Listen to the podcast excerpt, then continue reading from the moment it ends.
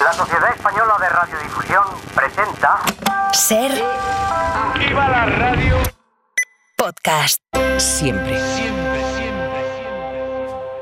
¡Pimiento morro!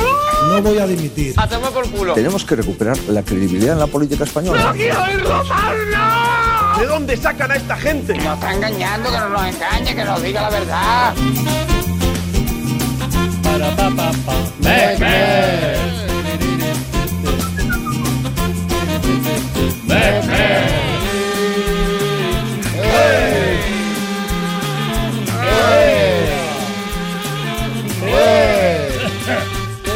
La independencia de la justicia es esencia del Estado de Derecho y todos han de preservarla y respetarla. No me gusta señalar. Está bien. Venga a pasar lista que es lunes. Va, Tony Martínez, buenas tardes. Hola, ¿qué tal? Especialistas secundarios. Hola, hola, hola. El Mundo Today. Pilar de Francisco. Buenas tardes. Cristina del Casar. Buenas tardes. Iñaki de la Torre. Hola. Laura Piñero. Hola. Mario Panadero. Hola. Rafa Panadero. ¿Qué tal? Tuiterías a coro. Vamos.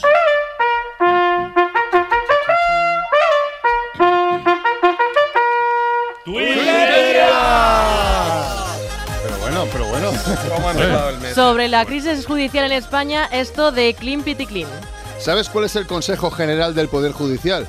Pues que no te metas en lío, supongo. Reflexión filosófico-deportiva de Craca. La vida es eso que pasa mientras Mbappé se va a ir del PSG. Vamos con Profeta Baruch, que es una persona considerada. He ido al gimnasio a decirles que estoy bien, que no se preocupen. Harry el socio tuitea la, previa- la previa de una cita ciegas que no pinta bien. ¿Y cómo te reconoceré? Pues iré vestido de torero y llevaré un casco de moto en la mano. Sí, ya, pero ¿de qué color? Y acabamos con la libertad de expresión y panglosario que marca una línea clara. Vale, una cosa es la libertad de expresión y otra que me cuentes tu vida. Lo,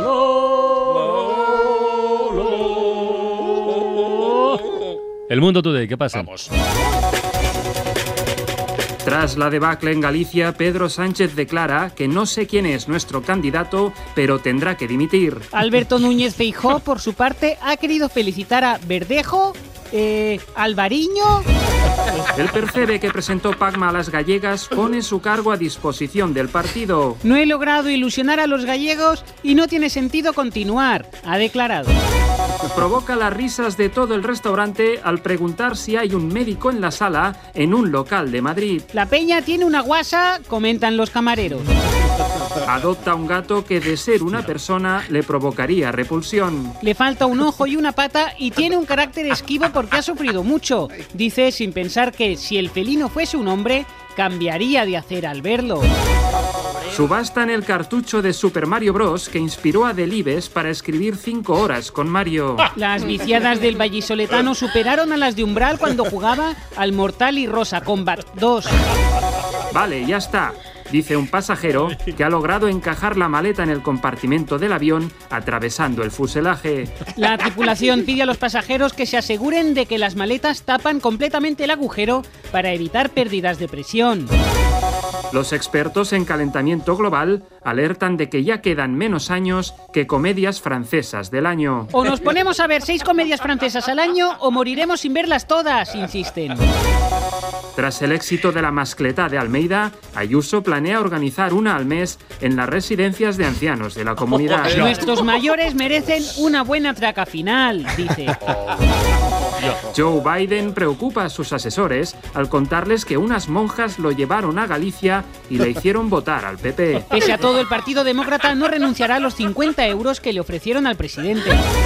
Un estudio confirma que las calorías ingeridas en fin de semana no cuentan. La ciencia asegura que sábado y domingo el sistema endocrino no trabaja excepto si eres autónomo. Mala leche.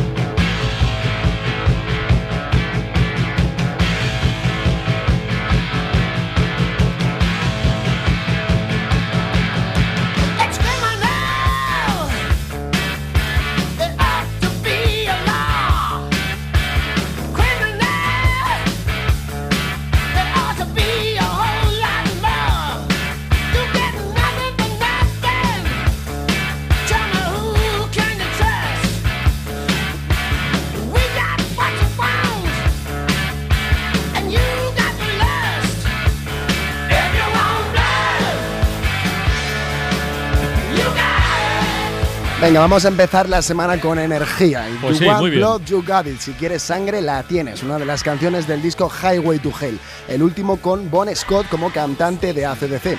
Y precisamente hoy se cumplen 44 años de la muerte del primer vocalista de la banda Oh. australiana. Murió el 19 de febrero de 1980 a la edad de 33 años. ACDC, por cierto, que ha anunciado una- un segundo concierto en España durante su gira europea esta primavera. Tocarán el 29 de mayo y el 1 de junio en el Estadio de la Cartuja, en Sevilla. Sábado. Joder. Este sí que era bueno, el cantante este.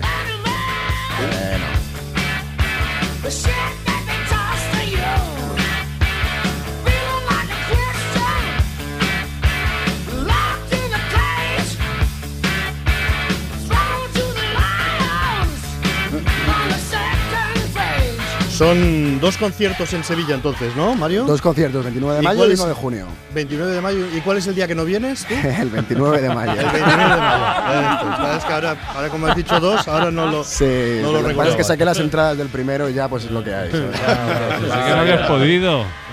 Pude, pude, pude. Afortunado. Así son los combates, los combates electorales. Así son los combates electorales. Acabamos de escucharlo en el boletín de las 5. Alberto Núñez Feijó está en Santiago para celebrar con el PP de Galicia la victoria electoral. Mientras hoy en la Moncloa, en el PSOE, preguntas por las elecciones y dicen, ¿ha habido elecciones? En Galicia, dice, ni idea, ni idea. Los lunes postelectorales son para buscar héroes y para buscar culpables. ¿Dónde estás? ¿Dónde estás, Yolanda? ¿Qué pasó? ¿Qué pasó, Yolanda?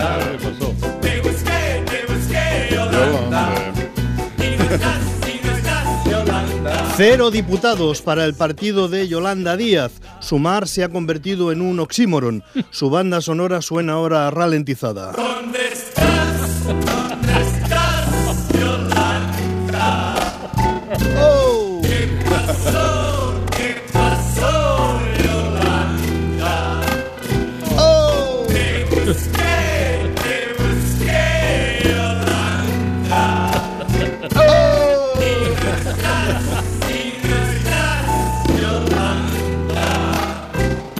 Algunas frases dichas en los últimos días de la semana pasada, en los últimos días de campaña, se vuelven ahora en contra. Si teñen que traer a Ayuso a Galicia é que están realmente mal.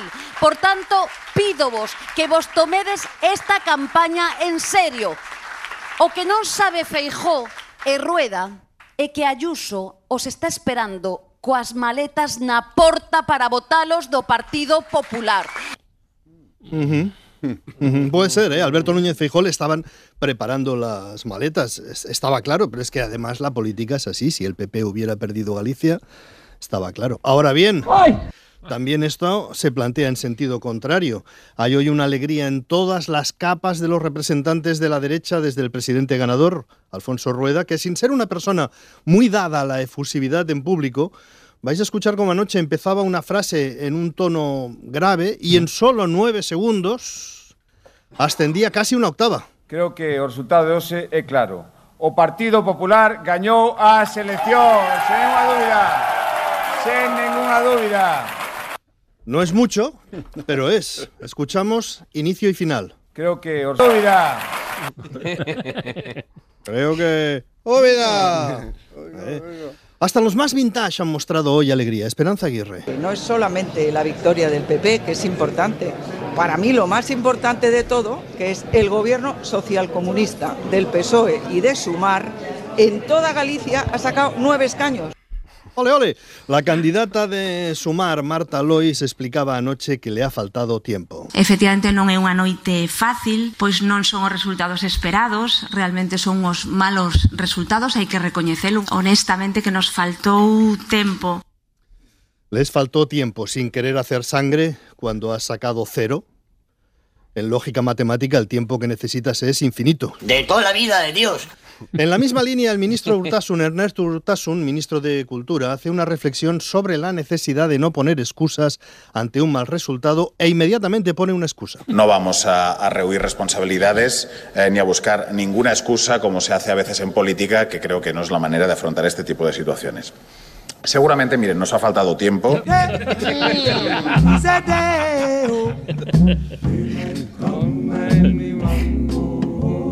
Y los socialistas ¡Ay, que me quedo muerta! están entre ahí que me quedo muerta o esta otra. Pues yo creo que me voy a sacar la chorra. El resultado del Partido Socialista en Galicia está entre estas dos frases. Anoche el candidato José Ramón Gómez Besteiro iniciaba una reflexión a lo Xavi Hernández, sugiriendo que hai que consolidar? Desde o noso compromiso absolutamente inquebrantable con Galicia, como moitas veces dixen, necesitamos consolidar un proxecto que sexa recoñecido entre a Pero enseguida, eh, por decirlo todo, habló de derrotas sin paliativos. E aceptamos sin reservas o mandato das urnas. Hoxe non obtivemos os resultados que agradábamos e debo decirlo así, sin paliativos.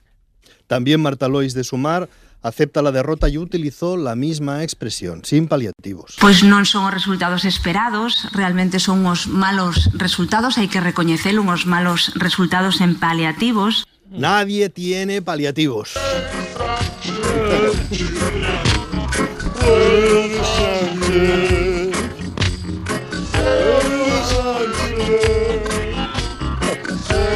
Pues entre la de Pedro Sánchez y la de Yolanda Díaz, la banda sonora del gobierno en este lunes 19 de febrero, 18, ¿no es hoy o qué? 19. 19, 19. Lunes. Mira, ahora lo he visto y pensaba que era. Bueno, la banda sonora del gobierno en este lunes, sea el número de día que sea, suena así.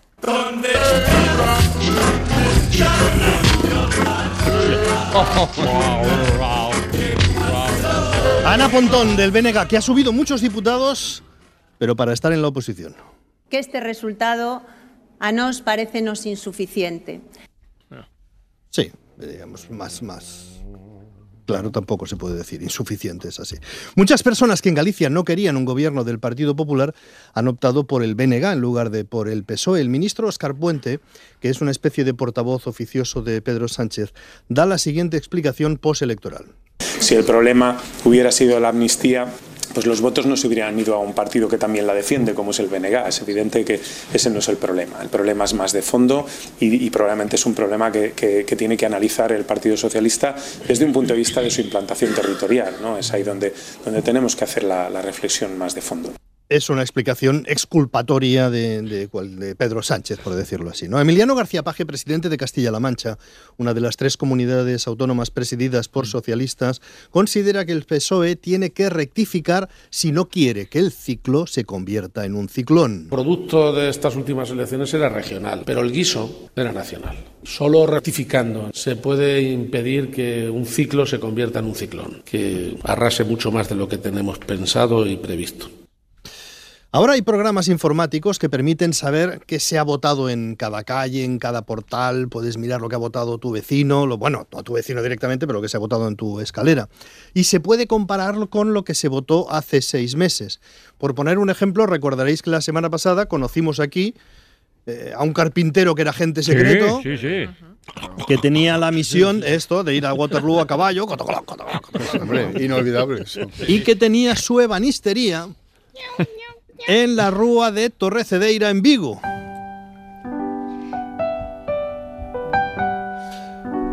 Pues por curiosidad, hemos mirado en esta calle de Vigo.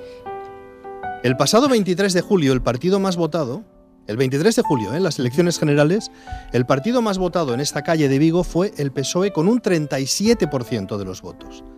Segundo fue el PP con un 31%. Sumar fue tercero con un 18% y el cuarto fue el BNG con un 9%.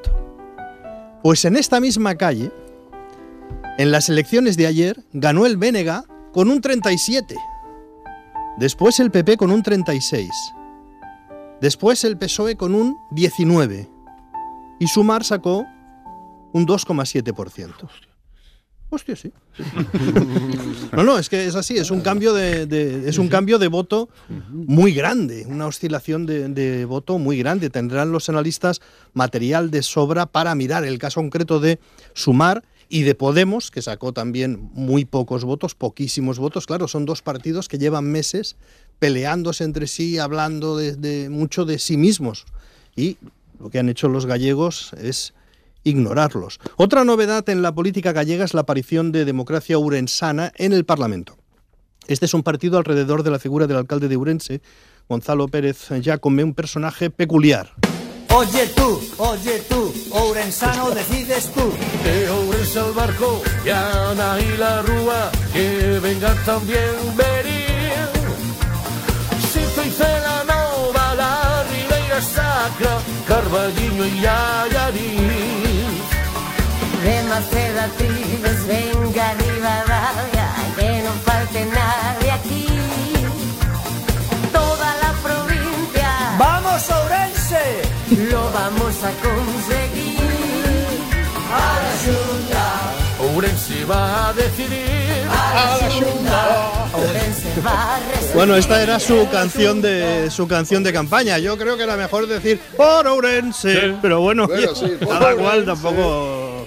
Ya que estamos en esta canción, hay una noticia del día y es que la presidenta de la Comisión Europea quiere repetir en el cargo, quiere ser la candidata.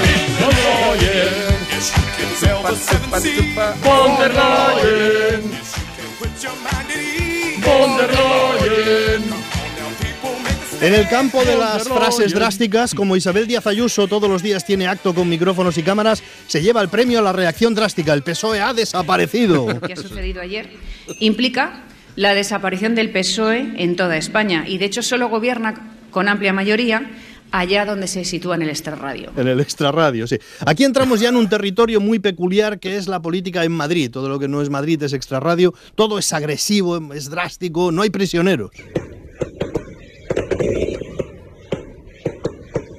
Al final se hizo la mascletá en Madrid, que es una de las cosas más sorprendentes que se recuerdan de los últimos años, con esa argumentación tan peculiar. Si se hace en Valencia, ¿por qué no aquí? Es una forma de gobernar basada en el principio filosófico culo veo, culo quiero. Mientras tanto, el tiempo vuelve a cambiar. Los mapas del cielo el sol siempre es A partir del jueves que viene vuelven a cambiar las temperaturas hacia abajo. Lo contaba Jordi Carbó esta mañana en Hoy por Hoy. Cambio importante a partir del jueves en adelante. El viento fuerte ganará protagonismo y las temperaturas, especialmente ya el fin de semana, bajarán de manera notable. De manera notable en nuestra web, en cadenaser.com, com, com, com, com, com, com. Tenemos una gran noticia destacada sobre esto del tiempo. Dice, se acerca un chorro polar. ¿Cómo? dicho así, dicho así que parece, dicho así parece que venga el abominable hombre de las nieves, ¿no? Viene, viene un chorro polar, decimos además, un potente chorro polar. Mario Panadero, ¿qué estamos contando? Pues sí, se acerca un potente chorro polar con vientos, lluvia, frío y nieve, lo que significa que después de unos meses de invierno más primaverales que invernales, a finales de esta semana se prevé un cambio drástico en el clima con una fuerte bajada en las temperaturas y con nieve en cotas bajas. Aunque los expertos dicen que no se trata de una ola de frío, sino de un tiempo típicamente invernal. Ah. Es un chorro, no, es, no, es una ola, es un chorro. una ola, claro. Es un chorrazo. chorro. Chorrito. Ahí va que chorrazo. un chorro polar. Pues yo creo. Ya, ya, ya lo habíamos oído. Ahí va que chorrazo. Espe- especialistas secundarios. Pues hoy vuelvo a traer eh, un reportaje tremendo que os va, os va a borrar la, la sonrisa Vaya. de la cara. Es un, eh, una historia tremenda. Una historia que, por cierto, surgió a raíz de, de esta entrevista del músico salmantino Fabio Lumumba en el Faro con Mara Torres. Escuchamos. Pues estoy mal, Mara. ¿Sí? Estoy mal. Sí. Recientemente he sufrido una pérdida importante. Vaya. Me han robado una planta, una, una albahaca. Y estamos jodidos en casa, la verdad. Porque esa, esa albahaca era como un hijo para nosotros. Nos daba aroma, nos daba un pesto estupendo y... Claro. El hijo de puta que... Perdón, lo siento. No pasa nada, no pasa Bueno, es nada. que me, me han dicho que en el barrio están robando muchas plantas y no sé yo. ¿Cuánto hace que la perdiste, Fabio? Tres días, tres, pero no la perdí, Mara. No, no me estás escuchando. Me la robaron. Ah, claro, claro. Me la robaron. Mientras dormía.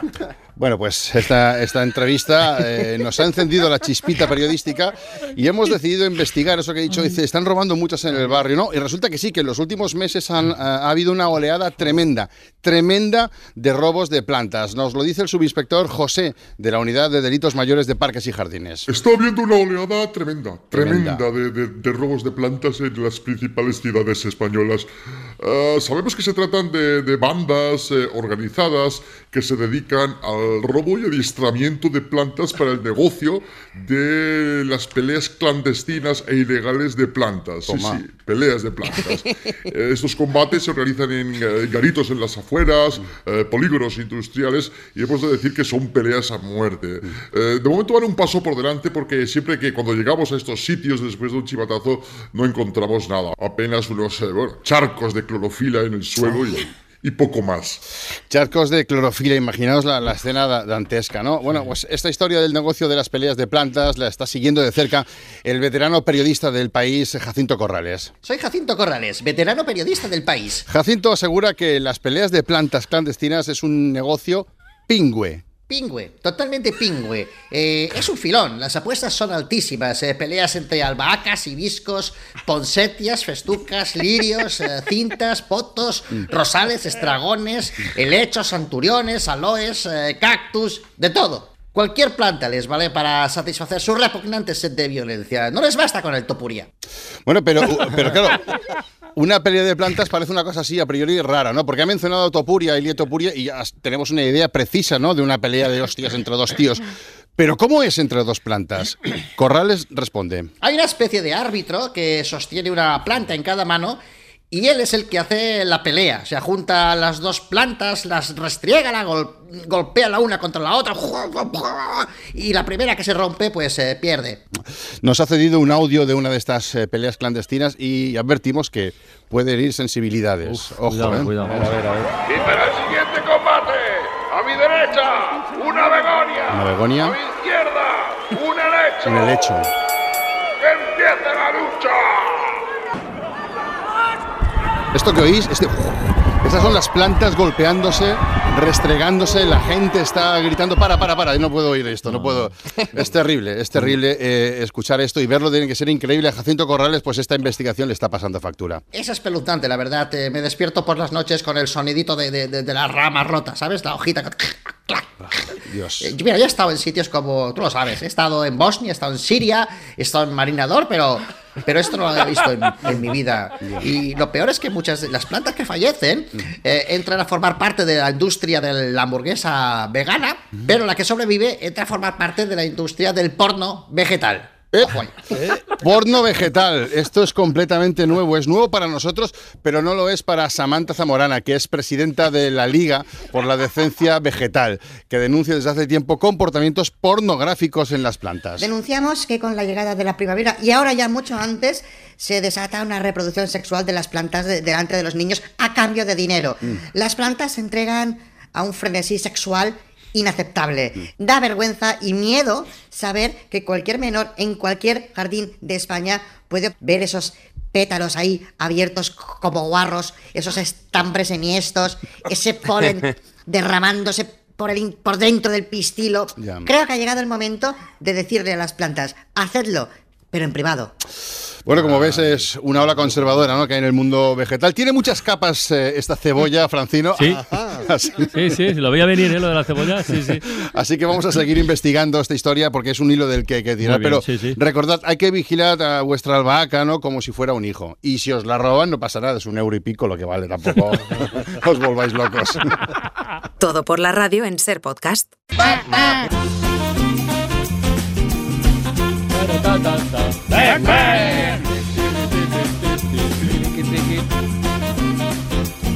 Tenemos más cosas preparadas en todo por la radio, ¿eh? Pero antes, Rafa. Sí, pues a las 6 tenemos Ventana de los O sea, Libros, después. ya sabes, concurso de relatos y hoy cómic. Sí, hoy hablamos del cómic, sí, viene señor. Oscar Valiente, editor de Norma, y viene también Bea Lema, autora del cómic El cuerpo de Cristo. Muy curioso porque junto a los dibujos incorpora bordados hechos a mano por la propia autora. ¿eh? Igual no lo conocéis, pero quizá cuando lo conozcáis se convierta en vuestro cómic favorito. Pero de momento no porque tenéis otros en mente. Por ahí os pregunto.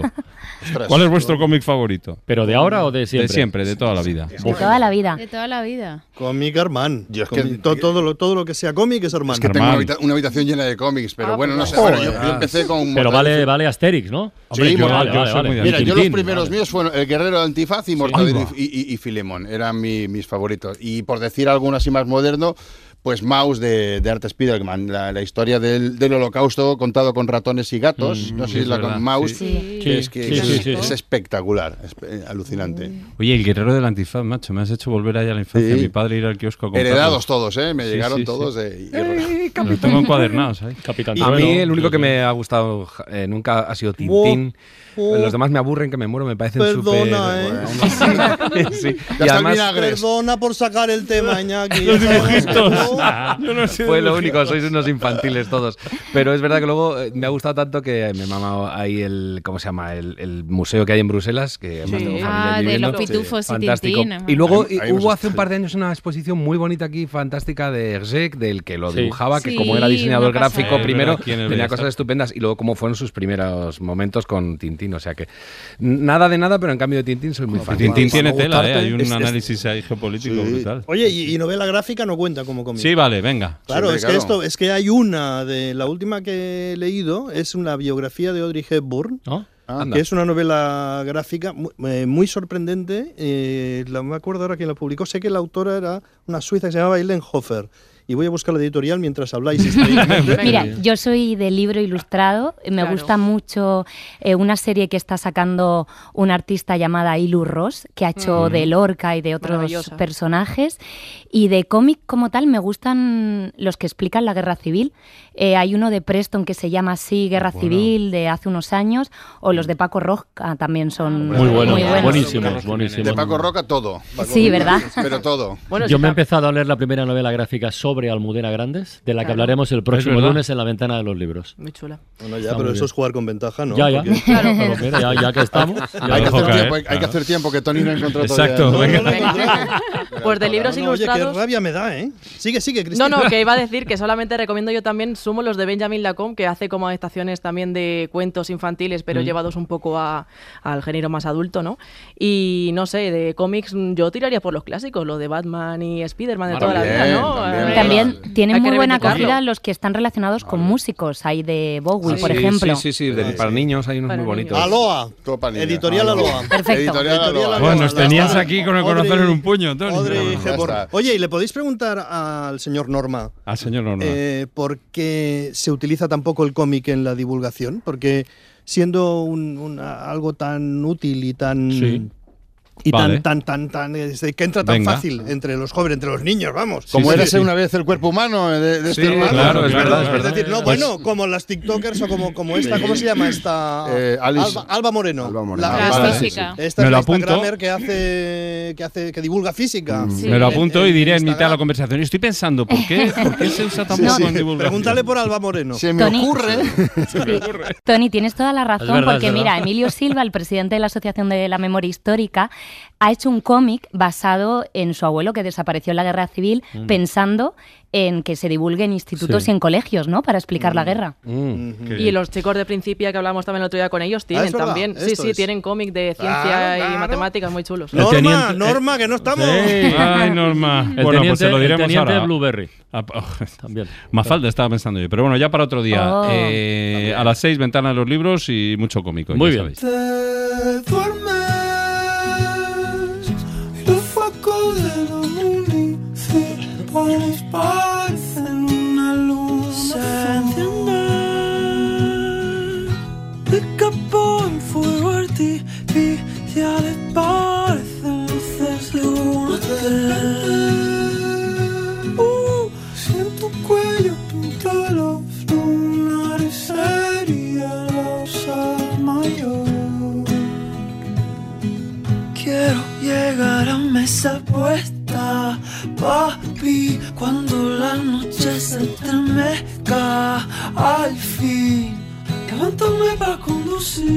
Huele a novedades musicales. Esto no es clase de música Iñaki de la Torre. No, no, me está gustando. Laura Soy yo, Piñero, soy yo, tuyo, soy yo. es. Mira, esta canción la firman conjuntamente dos jóvenes talentos muy interesantes.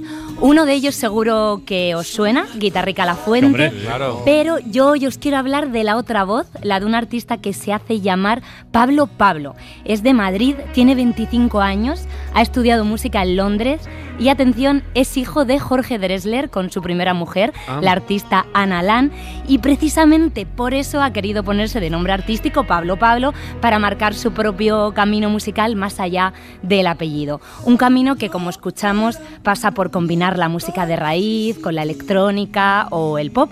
La verdad no sé qué opinas Iñaki, pero me gusta mucho cómo canta, la Sí. tranquilidad que transmite, encaja muy bien con la voz de Guitarrica La Fuente y esta canción se llama Sidekick que significa compañero, porque son Sidekick. eso, sí, compañero, porque son eso, dos amigos haciendo una canción juntos.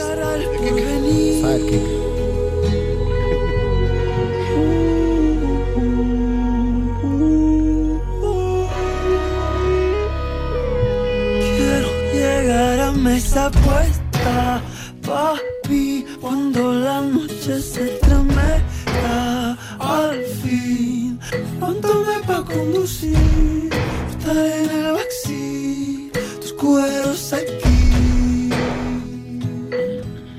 Levántame pa' conducir, un amor más así, gasolina Qatari. Muy fino, macho, muy fino. Sí. Levántame pa' conducir, estar en el backseat, tus cueros aquí.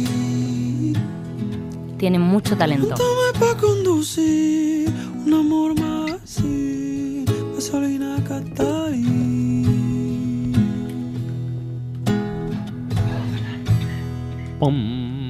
¿Y ahora? Viaje al ciberespacio. De la mano y de la voz de nuestra corresponsal Pilar de Francisco. La experta en cremalleras. En sonido cremallera otro día. Sí, sí, serrucho. en cremallera, porque en serrucho, macho. Qué desastre. Una cremallera, ya está. Hasta ahí. Todo mi talento. Pero bueno, hay mucho más talento en el ciberespacio, gente mucho más válida que yo. En la música, eh, venimos de Laura Piñero, pues se, hablamos del rapero Colo.24. Este chico lo que hace es eh, buscar música por todo el mundo y, de- y co- lo usa para hacer samples para montarse un rap. Vamos a escuchar un ejemplo y lo vamos a entender muy bien porque él dice que los cantantes melódicos españoles son ideales para hacer rap. If you want to make a great rap song, sample music from Spain. Usa I'm telling you, watch. Esta es la versión original, coge la canción de Nino Bravo. Ahora la samplea para la base para hacer el rap y ahora va a hacer, vamos a escucharla hacer el rap. Y ahora el flow.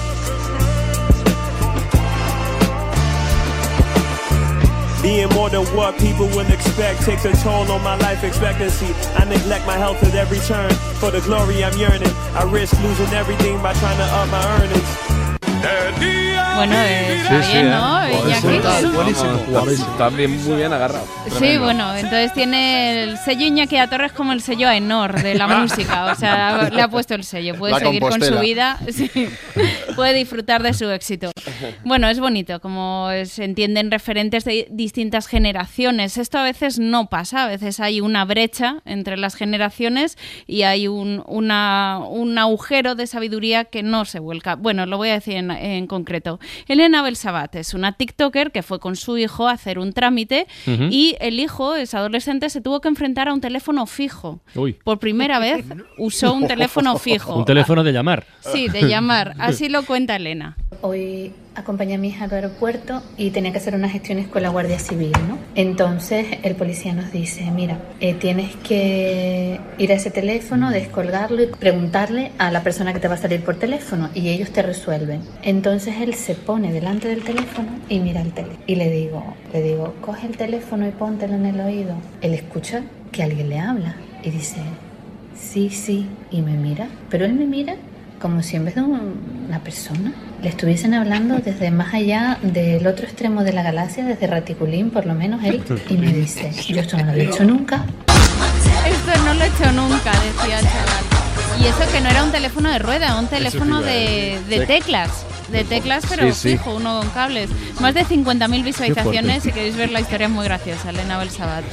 Eh, bueno, los chavales, en la- se habla de la brecha Normal. digital, pero no la brecha analógica. Habría que ver esta gente con una máquina de escribir o cosas así.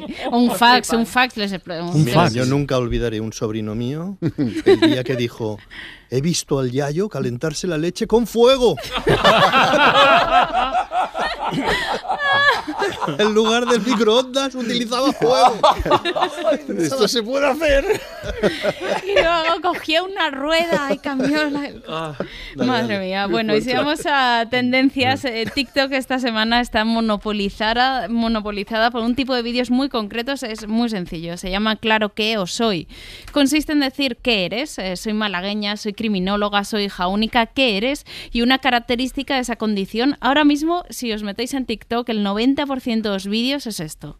Soy mileurista y claro que comprar en Mercadona es un caprichito del fin de semana. Soy mileurista y claro que no llego a fin de mes. Pues claro que soy de Murcia. Aquí no decimos, tengo prisa. Aquí decimos, voy a pijo sacado. Pues claro que somos de Murcia. Aquí no te llamo por tu nombre. Aquí te llamo así. Soy hija única y siempre me han preguntado eso de, ay, pero ¿no hubieses querido un hermanito o hermanita? No. Soy hija única y gracias a ello me encanta la soledad y tengo muchísima imaginación. Soy hija única y soy una mimada, vale, lo admito. Soy criminóloga y claro que me han preguntado 40.000 veces si estudio la escena del crimen. Soy criminóloga y claro que no tengo trabajo. Soy criminóloga y claro que no tengo trabajo. Hay que ser malo. Pues esto es el 90% ahora mismo de, de TikTok, es decir, ¿qué eres? O sea, pues... eh, Bueno, soy. Sí. Sí, soy autónoma Sí. y claro que me hice esta Navidad es un tupper de mi madre. Podría hacer yo mi versión Claro. también. Y bueno, volvamos a la alegría de vivir. El canal eh, Gemelo Viajeros, ¿de qué va esto? Os preguntaréis. ¿Trillizos jugando a Play? Eh, No. ¿Una hija única No, con miedo a no, volar? No, gemelos que viajan, ¿no? Gemelos viajando. Alfonso y Gonzalo, pasáis, estáis atentos, chicos. Yo en clase lo hago mucho. Eh, Alfonso y Gonzalo descubren curiosidades, ellos viajan por todo el mundo y nos cuentan, pues eso, que van encontrando por ahí. Ahora mismo están haciendo turismo local y han llegado al kilómetro cero. Ni Andorra, ni Suiza, ni Luxemburgo. Esta plaza de aquí es el lugar perfecto para evadir impuestos en España. Se trata de la Puerta del Sol de Madrid. Y es que aunque ahora es sin duda uno de los sitios más famosos de toda España, hubo una época en la que se convirtió en un auténtico paraíso fiscal. La cosa es que antiguamente la Puerta del Sol no estaba en todo el centro como pasa ahora, sino que era una de las entradas de una muralla que rodeaba Madrid. Entonces, como todo el que estuviese dentro de la muralla tenía que pagar más impuestos, lo que hacían muchos comerciantes era ponerse a vender en sol y así no les tocaba pagar de más. Obviamente con el tiempo la ciudad fue creciendo, tiraron las murallas y ya te cobran impuestos estés donde estés. Así que ahora la gente se va a Andorra. En la Como nosotros. Claro, como corrupción en la Comunidad de Madrid, por favor. Qué mío. tiempos pasados. Mm. Eh, bueno, ahora acabamos con el momento servicio público. Siempre Venga. hay que dar esa nota. Es una campaña que se ha hecho viral en TikTok a partir de un reportaje sobre comercio local que ha publicado en su canal el periódico. Esta campaña eh, consiste en, en poner carteles en los comercios y bajo el, no- bajo el lema de eh, yo no soy el paqui o yo no soy el chino. Nosotros no importa mucho la gente llama chino, pero que- queremos gente llamar nosotros nombres. Eso es muy importante para la gente. Poco a poco enseñar a los niños cómo llamar los bar de esquina no son chinos. Bar de la Dan, bar de la Yong. Bueno, cada persona tiene un nombre y que nos la define dónde ha nacido o de dónde es. No soy China, de la abajo soy Lin. Muy a favor de esta campaña. no está que muy sea racista, Hace tiempo que va, además, ¿eh? Sí, sí. aprendete el nombre a la gente. Además, a nadie le gusta que le llamen el paqui, ni siquiera a Franco le gustaba. Pero bueno, Oh, para. Toma. Pero bueno, para, para grandes referentes como se empieza de talento, Iñaki a Torre. Hombre.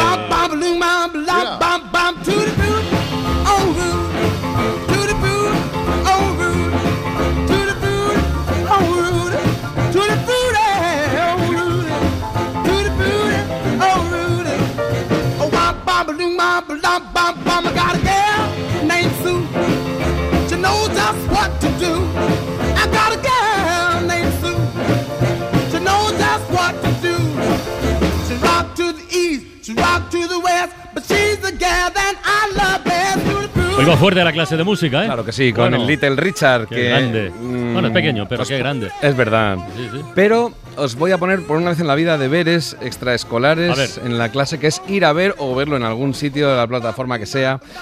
El documental sobre Little Richard, que se llama Little Richard, I Am Everything, lo soy todo, que está dirigido por Lisa Cortés. Yo lo vi en pantalla grande este sábado y me quedé encantado. Y entonces voy a contar algunas de las cosas que cuenta porque son todas muy interesantes sobre la vida del rey del rock and roll, el auténtico rey del rock and roll, pero no todo el mundo las sabe. Por ejemplo, este es el Tutti Frutti, el éxito que le lanzó a la fama, que inicialmente tenía una letra muy obscena, como era habitual en el blues, en el rhythm and blues inicial, y porque hablaba de, de un, de sexo anal, entonces decía que hay que prepararlo todo muy bien, hay que lubricar, en fin, era muy explícito. Entonces le dijeron, bueno, estupenda la canción, pero tienes que cambiar la letra. Y le pusieron a una mujer letrista que la suavizó un poco y entonces fue el éxito que fue. La primera oportunidad, ¿quién se la dio a Little Richard? Pues fue Sister Rosetta Tharpe, que era una bluesman, que, blueswoman, perdón, y además cantante de gospel, que al juntarlo todo se dice también que fue una de las precursoras del rock and roll. Ella tocaba la guitarra prodigiosamente, hacía unos shows por todo Estados Unidos brutales y llegó a tener un nombre inmenso. Y fue la que le vio en un backstage cantando en un camerino y entonces cuando ella iba a salir a tocar le dijo, canta tú. Y cantó esta canción.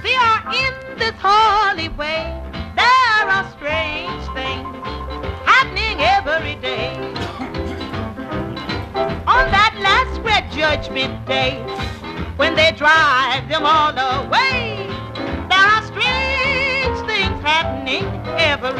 Pasan cosas extrañas todos los días. Bueno, una maravilla. Sister Rosetta Tharpe, la primera que le dio una oportunidad. Pero ¿quién fue el primero que le enseñó a tocar el piano? Pues él solamente cantaba, cantaba en varios grupos, propios y ajenos, era cantante, digamos, empleado a veces. Y entonces se topó en uno de los garitos en los que tocaba con un tipo que se hacía llamar Esquerita, tal como lo oís, Esquerita. Esquerita, que era pianista y que además llevaba la pinta que luego a él le gustó llevar, esa ropa alocada y ese tupé bestial. Ese hombre tocaba el piano así.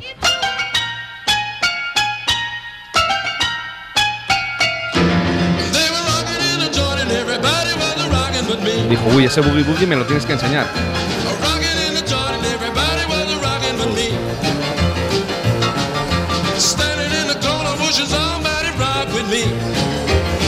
Esquerita, ¿eh? Para si lo buscáis es bestial porque le ves una foto y dices, toma, este es Little Richard. No, es Esquerita que le enseñó. Además el hombre también era gay, como era Little Richard, Pero y le enseñó... Le copió el look, sobre todo también le copió la actitud, le dijo, da igual, vístete como te dé la gana. Si a los garitos de mala muerte a los que vamos, vamos el tipo de gente que, que nos gusta, que nos parece bien esto, con lo cual no te vas a cortar por eso. Pero tuvo la valentía de que luego lo llevó a garitos eh, donde había heterosexuales y blancos y se llevaba palizas, a veces le detenían en directo al propio ¿Sí? Little Richard, era bestial, o sea, el que no le ponga cara, pues que use una foto, pero era un hombre muy estrambótico, era un hombre negro además. Le echó su padre de casa por ser homosexual. Tenía el mismo manager Little Richard que James Brown y los Famous Flames, que fue el primer grupo de James Brown, y entonces como tenía el mismo manager, a veces como antes no había fotografías, nadie sabía quién era quién porque no conocían bien la cara, le sustituía haciendo bolos. Sí, sí, James Brown, os lo he contado alguna vez. Lo que pasa es que yo pensaba que fue una vez, pero fueron varias veces. Por lo visto, cada vez que le salía un bolo al manager y no podía. Y estaba Little detenido Richard, Little Richard. Llamaba a Little Richard y Little Richard es de donde él sacó los gritos, James Brown.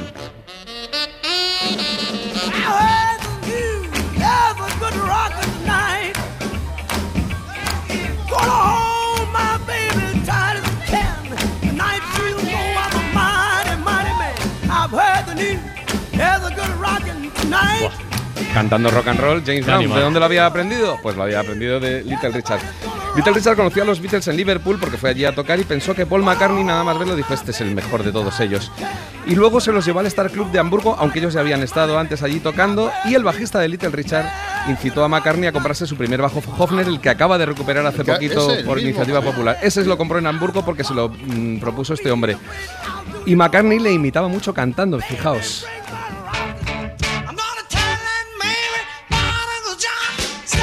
¿Este es McCartney? Este es McCartney con los Beatles. Dice que aprendió a gritar como Little Richard.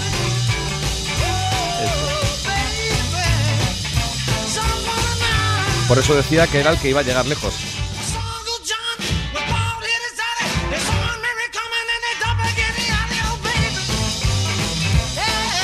Bueno, con Little Richard, para que veáis que era el auténtico rey del rock and roll, tocaron muchos nombres muy grandes. Por ejemplo, Billy Preston, que había tocado con gente tan importante como Nat King Cole cuando era casi un niño, tenía 12 o 13 años.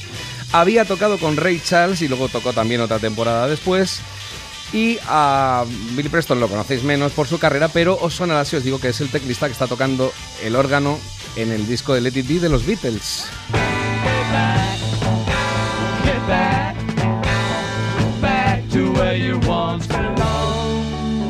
Este órgano y ahora hace el solo piano eléctrico.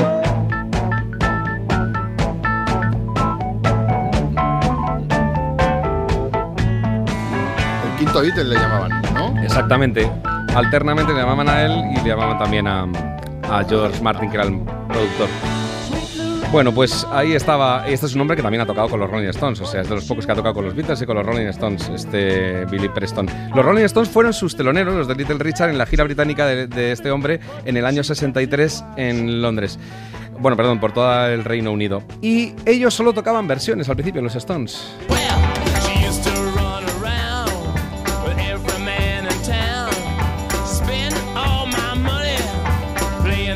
Tocaban cosas de rhythm and blues y de rock and roll.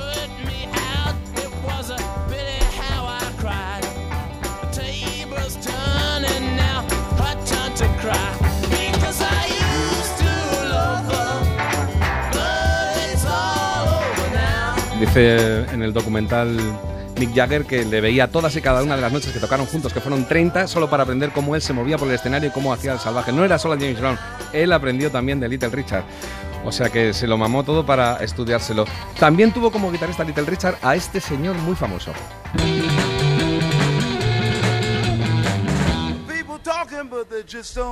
Jimi Hendrix. I love you baby, like a mine of love gold. Come on, sugar, let the good time roll.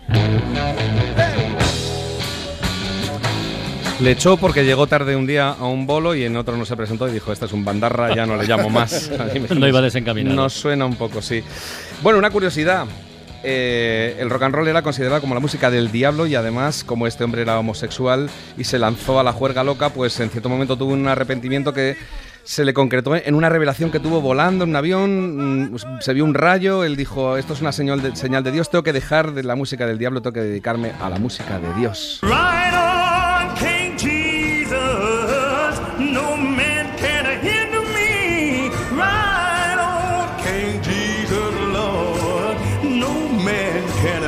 Pero le duró poco, ¿no? Parece Jackie Wilson le duró poco porque luego volvió al rock and roll. Por todas normal. estas cosas que os cuento es por lo que él reivindica en todo el documental que él era y será siempre el rey del rock and roll y el propio Elvis Presley se lo dijo un día.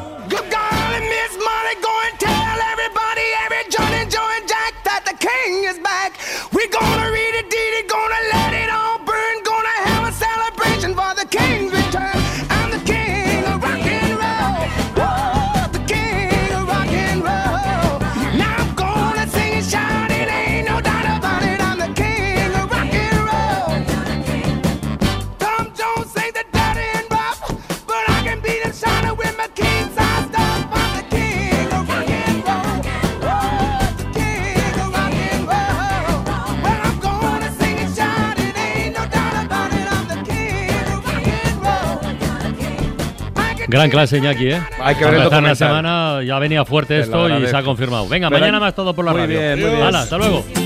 Para no perderte ningún episodio, síguenos en la aplicación o la web de la SER, Podium Podcast o tu plataforma de audio favorita.